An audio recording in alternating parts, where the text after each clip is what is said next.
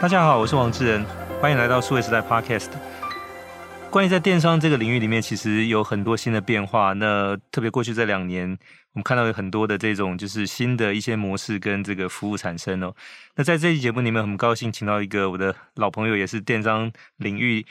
呃，虽然他很年轻，但是因为这个在这个领域的时间很长，所以也算是老将哦。是比比昂的创办人及社长罗维林 Vivian。到现在，Vivian 你好啊，你好，智仁啊，还有各位朋友，大家好。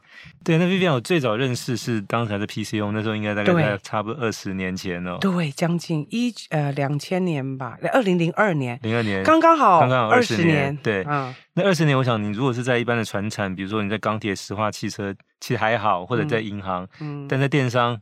其实相当于可能抵到人家将近快一百年的这种工作的变化。对，对那呃，所以这个比比昂其实是从英文的 Vivian 用日语发音 对，你怎么知道？对对这个我想应该 很多圈内朋友都知道。那可不可以先聊一下，就当时去成立比比昂做这个，就到日本代购的这件事情的一个缘起，怎么从 PChome 那个时候的工作发展到这一步来？嗯、其实这说来其实蛮有趣，我应该也要非常谢谢詹先生哈。那时候因为我们我想皮怂那时候是早期第一个电商上市的嘛。然后上市以后，那时候詹先生就说：“其实外面 Internet 还有好多事情可以做，还有太多太多的 model。”然后那我我又。我又不喜欢做跟人家一样的事情，对，所以我就从那边去找到找到一个呃，那时候有很多什么早期空姐代购啊，好个人跑单帮啊，从那时候开始，然后就那本身我以前早期也在日商待过，所以我对日本文化也有点点着迷哈，就是说他们并不是喜欢什么动漫公仔，而是说对他们的那种做事的方式，还有他们的产品很好看，东西很好吃开始，然后所以才会踏入这条路。嗯，所以刚开始是从就是帮台湾的这些朋友代购日本的商品嘛，对。对。那可不可以谈一下，就是说，那这个过程里面，比如说去买这些日本的商品，那其实呃，可能想要去代购的这个，就可能千奇百百种，就是你们怎么去处理？就是说，可能各种不同的客户的这个。好，比如说，我觉得像我，我先讲日本人那一端哈。比如说，我们那时候其实大家应该如果有大家有印象，那时候台湾有一阵子很红，那个叫那个。Black Sunday 那个就是那个什么黑黑雷神，哇，那时候黑雷神哇，台湾不知道为什么炒得很红。然后呢，那我们到处去收集这货，已经收到连东京都内的货已经全部卖完了。你一到店家，他都挂了一个中文招牌，不要再来问这个这个商品。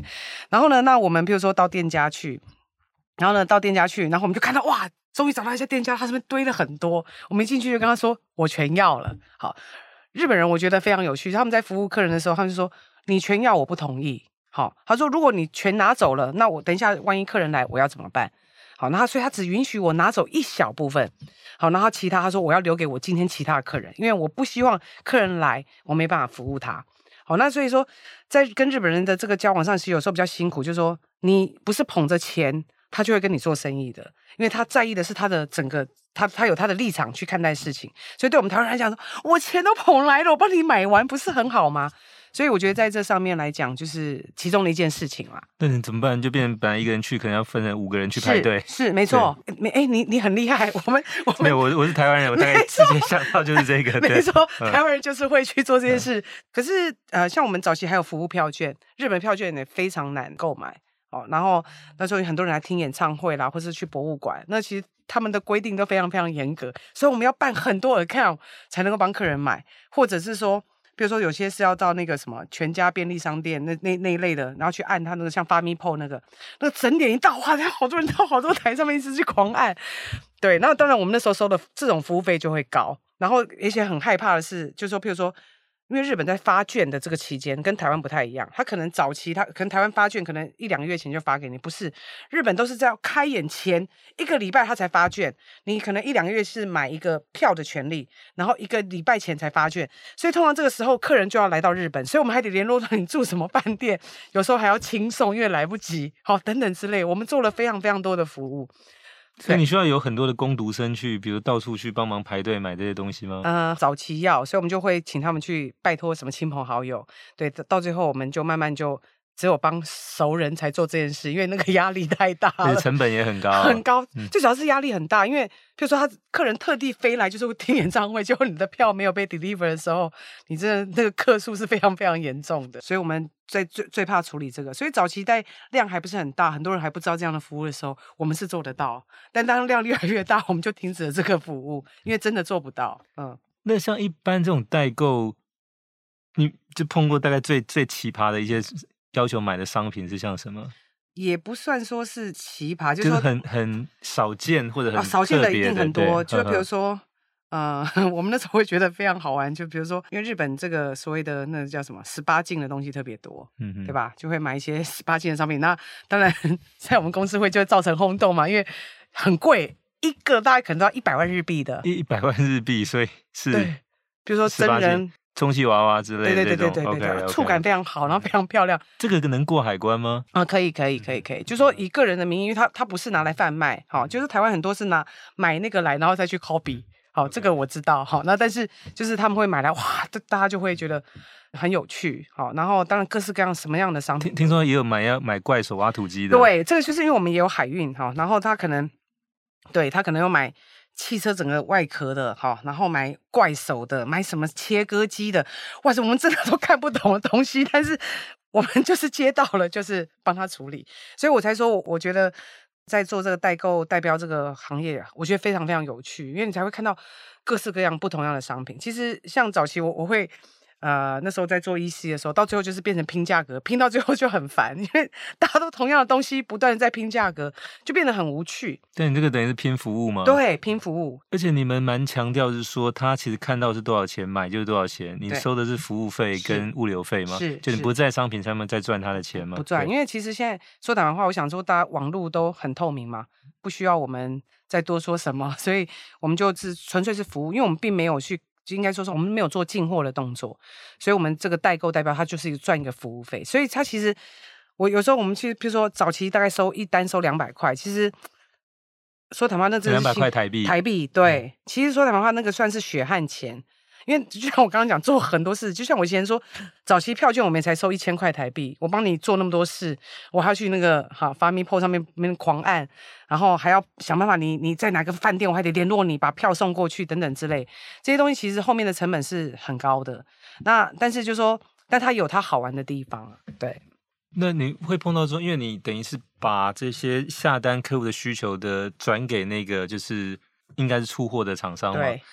那有碰到这种，比如说他假设出货延迟或者后面有状况的时候怎么办呢？嗯，这个事情也会发生，其实每个月应该都会发生。好，那当然我们就只能寻求消费者谅解，因为我们毕竟不是。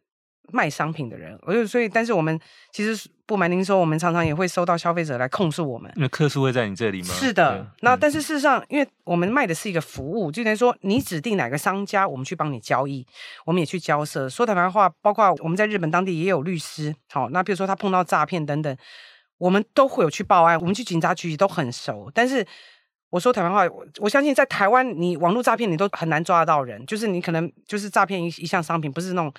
嗯，现在可能要到柬埔寨去抓人。对，没错，没错，对吧？那柬埔寨那个才才更惊人。那比如说，他有时候买一个可能三万块的日币的包包，我们就可能就要去哇说明解释等等之类，然后还要去消基会，然后还要去警察局。我们就常常会有这些事情，就是我们也希望说消费者能够理解，我们其实做的是一个服务。我们其实在那边我们都有做，但是我们一到日本警察局，他都会跟你讲，我们大概都知道他会讲什么。他说这种东西一定很难抓。因为你想想看，你在假设你在雅虎拍卖上面那个 ID，我其实我今天注册掉就是消掉，你其实也不会知道的，对，所以在这上面来讲，的确我们会有很大的困扰。但是有些消费者是很能够体谅的，好，那但是也有一些消费者他就觉得说啊，我就是跟你买，你就是要负责负到底，也会有这样子的状况。是，啊、那这个过程里面就是说，也发现说，其实台湾的消费者还蛮了解日本的，对就很多商品其实。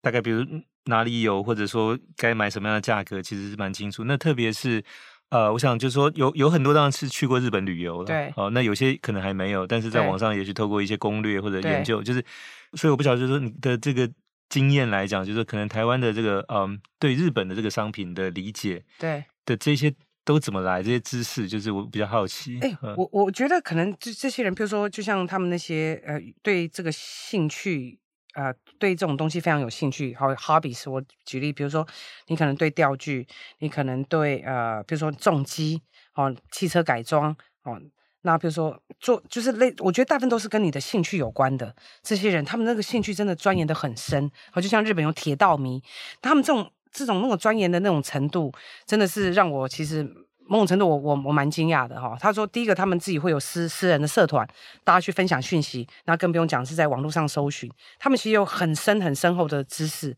所以他们反而来来跟我讲的时候，他会跟我讲说：“Vivian，你应该要这样，你应该要那样，这个你要这样买，你应该要那样买。”好，其实他们其实教教导我们非常非常多。然后甚至他们会跟我说：“Vivian，你为什么不？”不开这个店，我想这个店我你赚死了，然后怎么样怎么样？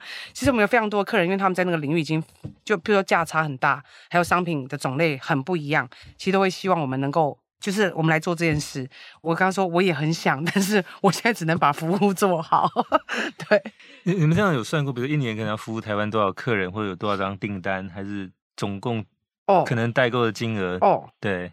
哦，其实很多。有什么样的方式去理解？就是可能现在，比如说我们现在大概这一年应该会打一千吨的货，你用重量来算，除了代购货加一千吨，我我用一千吨。那你想想看，我们呃每天都有班机飞，我们一天有时候飞两班的班机，因为货载不完。然后呃一个月呃大概每二十天一班海运，哈，有时候四十次，有时候二十次，那就看怪手买了几只之类的，对。然后那所以。呃，你从这样去想象，对，对，那当然，我想怪手这个是很特别，但是那个应该件数没有说很多，对，但是有很多买大型的东西，比如说家具，非常多人买家具，还有汽车改装，比如说你的 bumper，还有轮胎铝铝圈，那个铝圈也是非常多人买。其实台湾很喜欢汽车改装啊，改的还有重机，重机的东西也非常非常多。对，因为很多是、嗯、呃日本自己本地产，或者有些国外品牌到日本去。可能只有日本限定，其实太多了，就包括现在很多，比如说 North Peak 啊，现在那些一些运动品牌有还有太多一些什么叫指标的，有没有 Purple Label 的，嗯，也通通只有在日本，太多东西都有很多的都是只有跟日本才有的联名款，我觉得日本这个是地方非常非常厉害。那在就你服务的这里面，大概最畅销的，比如我们举三三种品相啊，嗯、会是什么呢？就大家最常买的。好，那想让大家讲到日本，一定是动漫嘛，公仔嘛。好，前一阵子的那个那叫什么？鬼灭之刃，对吧？嗯哼，完的时候买的人当然很多。那还有 One Piece，一直从之前红到现在。就海贼王这个，对，嗯、七龙珠，嗯、我们绝对不会想到那个还是很红，就是还有很多人在收集。其实就比较偏 hobbies，然后还有些什么棒球的卡，那个卡你不要小看，那个我们都很害怕。有时候那一张卡都五十万日币的，可是他寄来之后就薄薄一张信封。是日本职棒球员。对对对对对，啊、那一张都是五十万日币的，我们这掉了一张哈。我那个五十万就没有了，因为我们要保证我们要送到货，可是没有送到。我们因为比比洋有五大保证嘛，我们其实对这种其实会非常害怕。然后日本送货跟台湾送货不一样，他们是其实非常细心的。可是问题是我们的货，我刚刚讲的这么大货量里面，突然一个信封不见了，偶尔会发生。对，偶尔会发生就不见了。这个保险公司有有保？我们其实保险都是日本比比洋在做，对，所以就所以就变成你要从公司账上去补这个五十万日元。没错，没错，没错。还有最近啊，最近还很很红就是。音响，因为现在很多人喜欢玩那个唱盘，所以很多老件全部都在日本。所以最近很多人买那个喇叭的啊，你知道那个喇叭都很大，可是那都老的嘛，所以是不是都很容很脆，都已经脆化了？我们不小心那些员工 只是经过他，不小心脚一踢到，整个那个喇叭，哎，是八十万是不是就没了？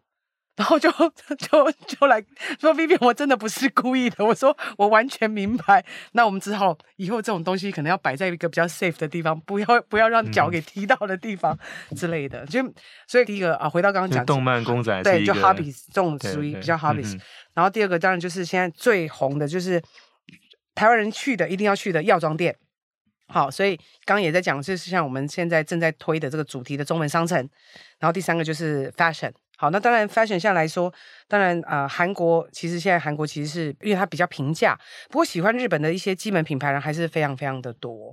嗯，我想这可能这两群大概不太一样，不太一样，就是哈韩跟哈日的这种就是消费者其实不太一样，不太一样的，嗯、没错，嗯嗯，对。那提到我想药妆这一块，其实我大概有一些体验，因为呃，很多其实第一次去日本玩的朋友，大家都会买一些纪念品哦。对。但第二次去，大概就是买开始买药。我有个朋友，他说他他每次去，他大概就对那些纪念品已经没有太大兴趣，他都要去买什么胃胃肠药，然后头痛药、头痛药、感冒药，对。对 跟各种保健品呢，因为这一块其实日本的那个做的非常细，而且就是说品质也很好。对，其实我觉得日本这个药它的分类非常非常细，就是我我们都没有想到说一个东西可以有这么多的分门别分门别类。那所以我们这次就是说，我们刚推出那个中文商城嘛，我们就是把所有的药妆，日本台湾人买的基本上一定都有，还有更多我刚刚讲很齐全、分的很细的，在我们这上面都有，嗯。所以这个也是你们有一个就是比比洋的这个药妆商城开店的，十七号是发布消息，十八号是上线嘛？是的。那所以这个就变成说，不是在单纯代购了，这个就变成说，其实你是把厂家集合过来。对。所以等于是你的消费者其实可以直接在上面去买。是的。对，它其实就像到一般的那个电商的网站，其实一样。只是它是一个跨境的一个行为而已。那我觉得在这上面来说，就说呃，就很多人在问嘛，好，就说哎，那我在这边买会不会比我去日本买便宜？我我说不会啊，因为我们就是一个日本的网站，我们在卖的就是当地的价格，而且包括在日本，我想大家去买东西的时候，你想想，听说啦，哈，听说说买药妆要到吉祥寺，然后听说买什么要到哪里，我有跟他们讲，我说你日本的最贵的是什么？电车费耶，我说你跑到吉祥寺，你来回你可能还要转车，你可能一天的电车费就四五百块台币就跑掉，然后你就省那个五十块，我说其实那个意义并不大，然后你还要大包小包。扛着要去逛街，我说你什么事都别做了。好，那但是我我我我也可以讲，我说我们叫比比羊嘛。那我我我们敢喊出比来比去不如比比羊，其实很大的要点是你在网络上搜寻，你就马上就已经知道了，对吧？然后还有一个很，我认为还有一个很大的差别，就是说，譬如说刚你刚朋友讲，大家去一定会买一堆嘛。可是你不要忘记，日本的所有的东西的效期都很短呢。我因为我们的比比洋药妆里面，你看在日本药妆店有非常多的食品嘛，我们有很多，我们大概有一千多样的食品，呃，零食。那我说你买回来大概都三个月效期，你买回来你不赶快吃完，你也就浪费了。那药也是一样，日本药期也比较短，而且日本每年都会换包装，它 always 会 update 一些成分在里面。那所以你在这边买，你就你想要的时候你再去买，你就不需要去囤一大堆货。所以有的现在，比如说有朋友说啊，你们开药妆商城了，我要来去囤货。我说哎，请改一下，是你想要买的时候你再买，你不就是可以把囤货这个概念把它拿掉了。但你现在就说他在这个商城下单是买到日本的东西，还是一样从日本过来？当然，你在台湾会有发货仓库。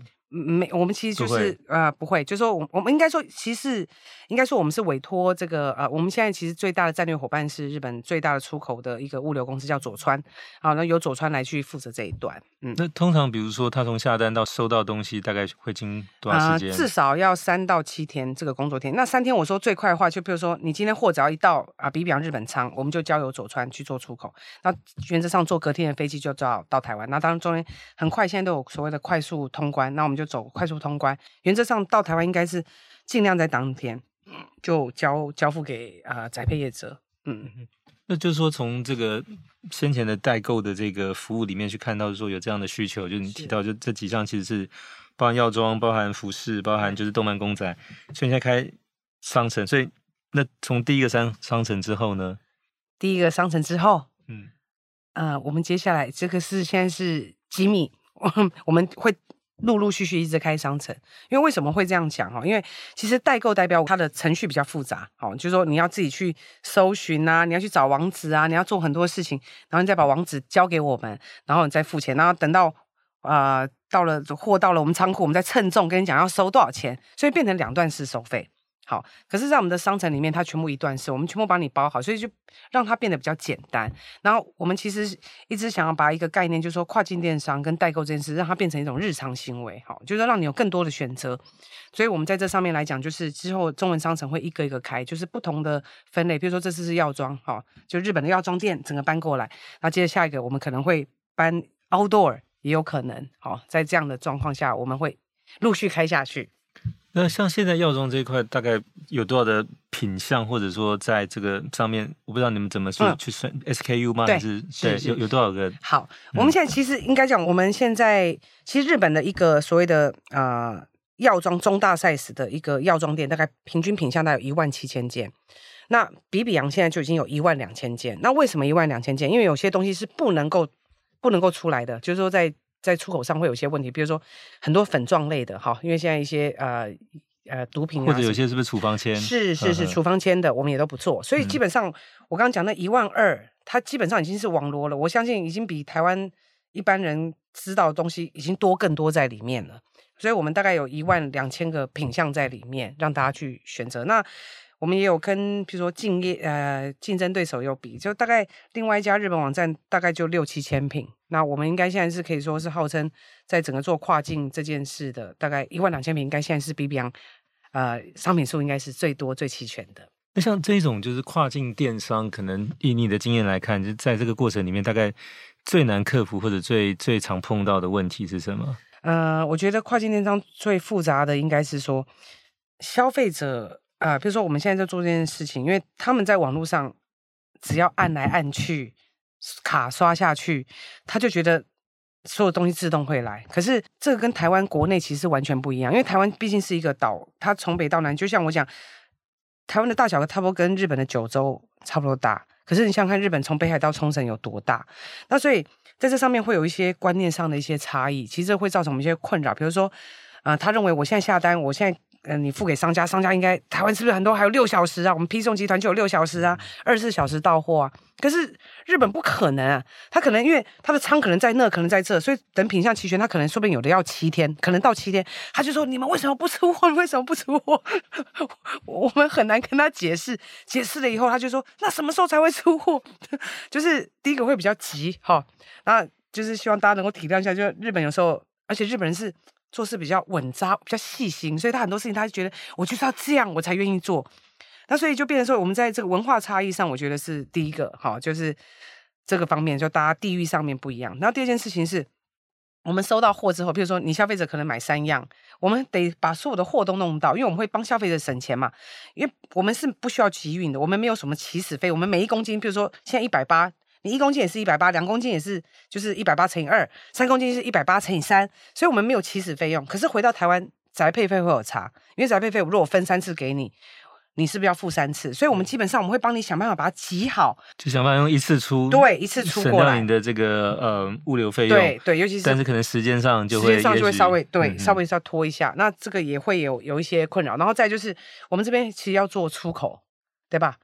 我们要做出口清关，然后接着呢要坐飞机，还要安排航班。那现在更不用讲，Corona 就是这这个这个肺炎的这个状况下，我们其实拿着航班其实是很辛苦的，因为航班不好拿。那 大家又有 space，大家又要抢，那我们要去。当然，我们我们有很强的背景可以去拿到，可是它的 space 也是有限，所以在上飞机的过程中，它也有一另外一个很大的关卡。然后呢，再接接下来下飞机以后，你可能又要拉舱。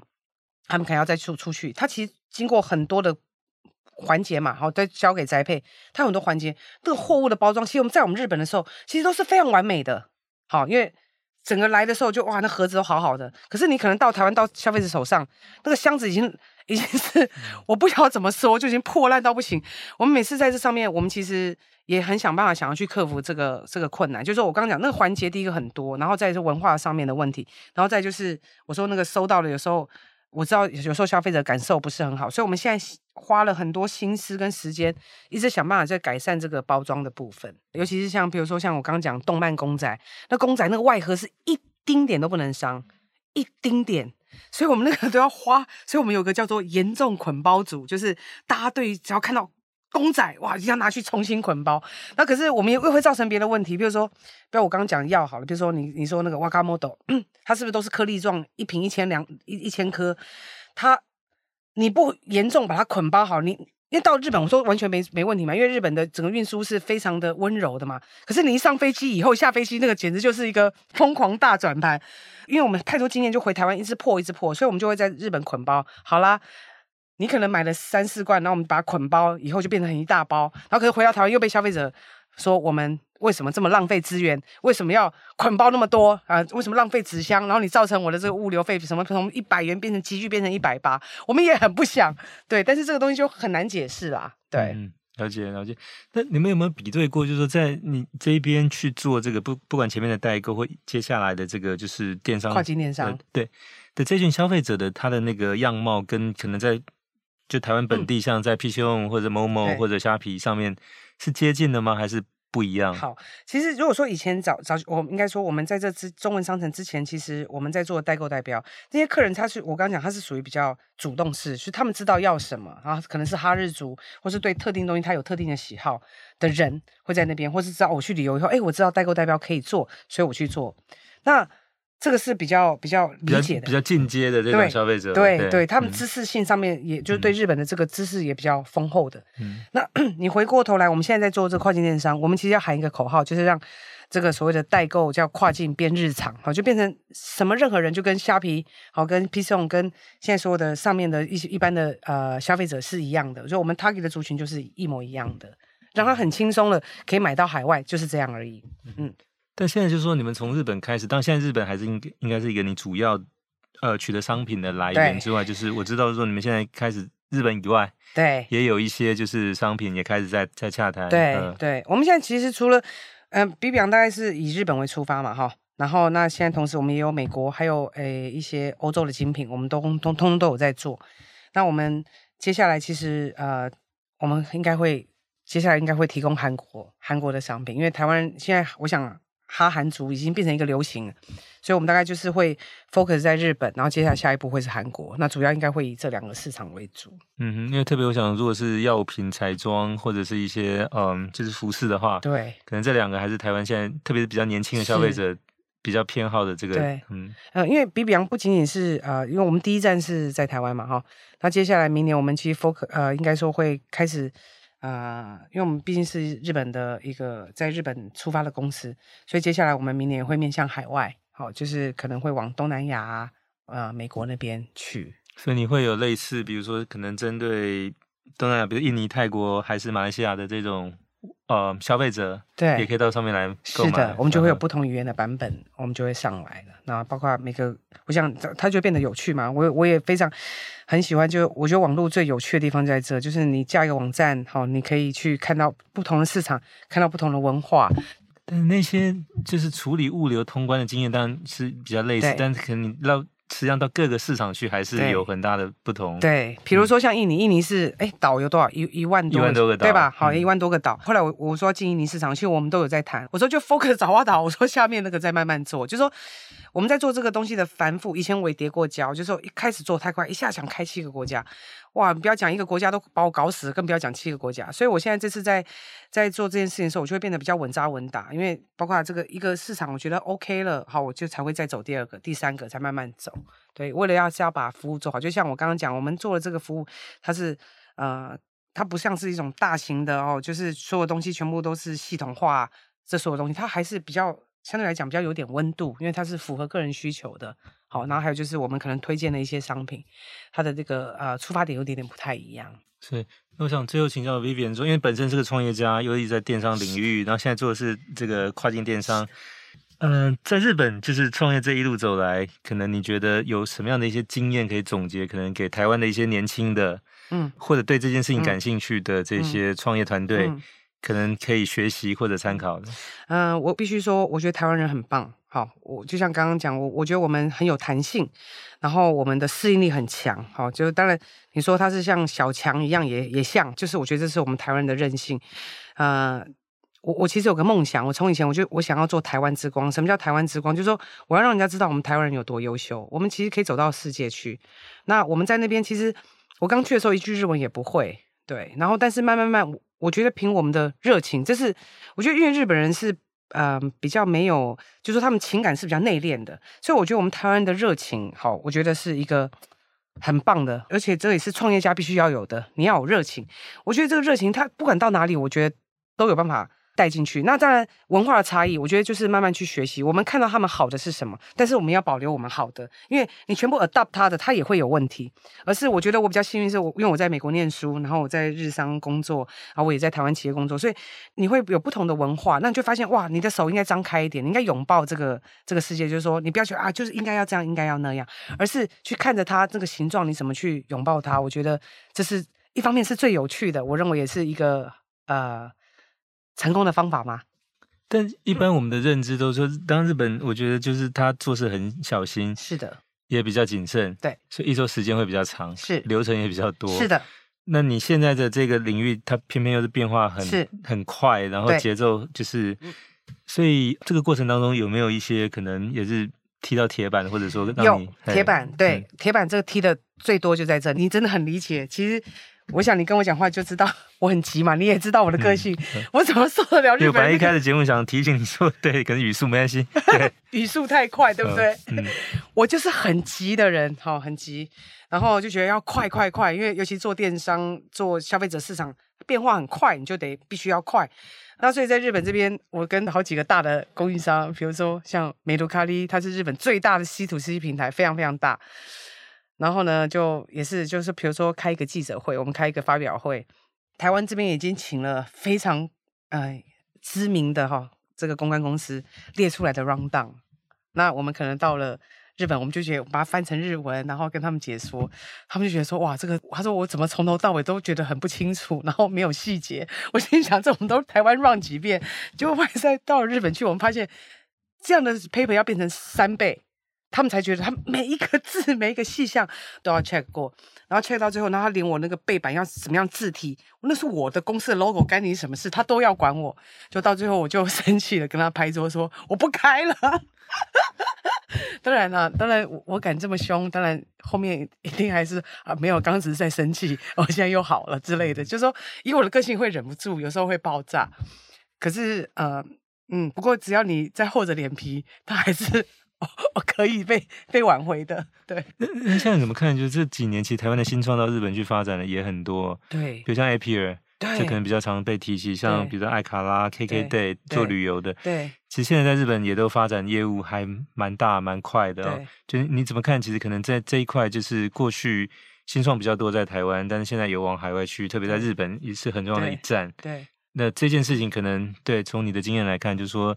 再往下，我们可以看到有更多像这样的例子，到日本去像你一样勇闯，然后去挑战这些，嗯、就是呃克服困难，去想办法去争取可能更大的一个市场吗？嗯，我觉我觉得会耶，因为我发现现在的年轻人，呃，比我们这一代，我觉得更开放。哦，就是说我觉得他更 open，就是他们的 mindset 更更 open，然后 更可以接受很多的挑战，还有以及他们会很很，因为可能现在或许网络。所以我觉得他们在接受新的事物，其实比我们快的。然后所以到日本，当然他他们在做一些东西上，我觉得发现台湾，我觉得以前台湾做东西，我觉得稍微少了一些细节。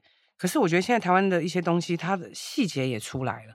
哦，这是我我发现他们现在在做很多事情的时候，像他们最近有些东西，我发现在日本也很受欢迎。好，而不是不是像早期就是啊，只是一个热潮就结束。好，我觉得现在台湾在做一些事情，它的底层。我觉得做的呃，应该说他的 foundation 做的越来越扎实。